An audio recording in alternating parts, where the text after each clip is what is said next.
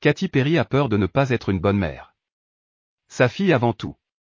Katy Perry fait partie de ces célébrités qui veulent absolument séparer leur carrière professionnelle et leur vie privée.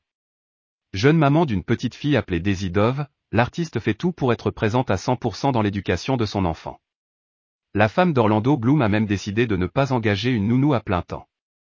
Et oui, malgré son agenda très chargé, il est important pour Katy Perry d'avoir un rôle dans l'éducation de sa fille. J'ai une merveilleuse nounou, mais elle n'est pas à plein temps parce que j'aurais l'impression que sans elle je ne saurais pas comment m'occuper de ma fille comme je le devrais, confie-t-elle dans Smartless.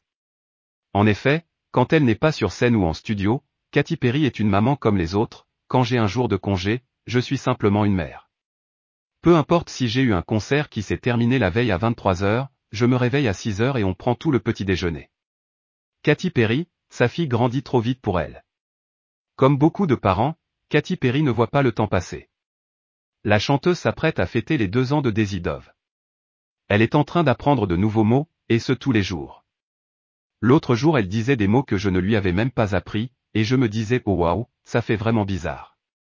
Bien évidemment, Katy Perry peut également compter sur son compagnon Orlando Bloom.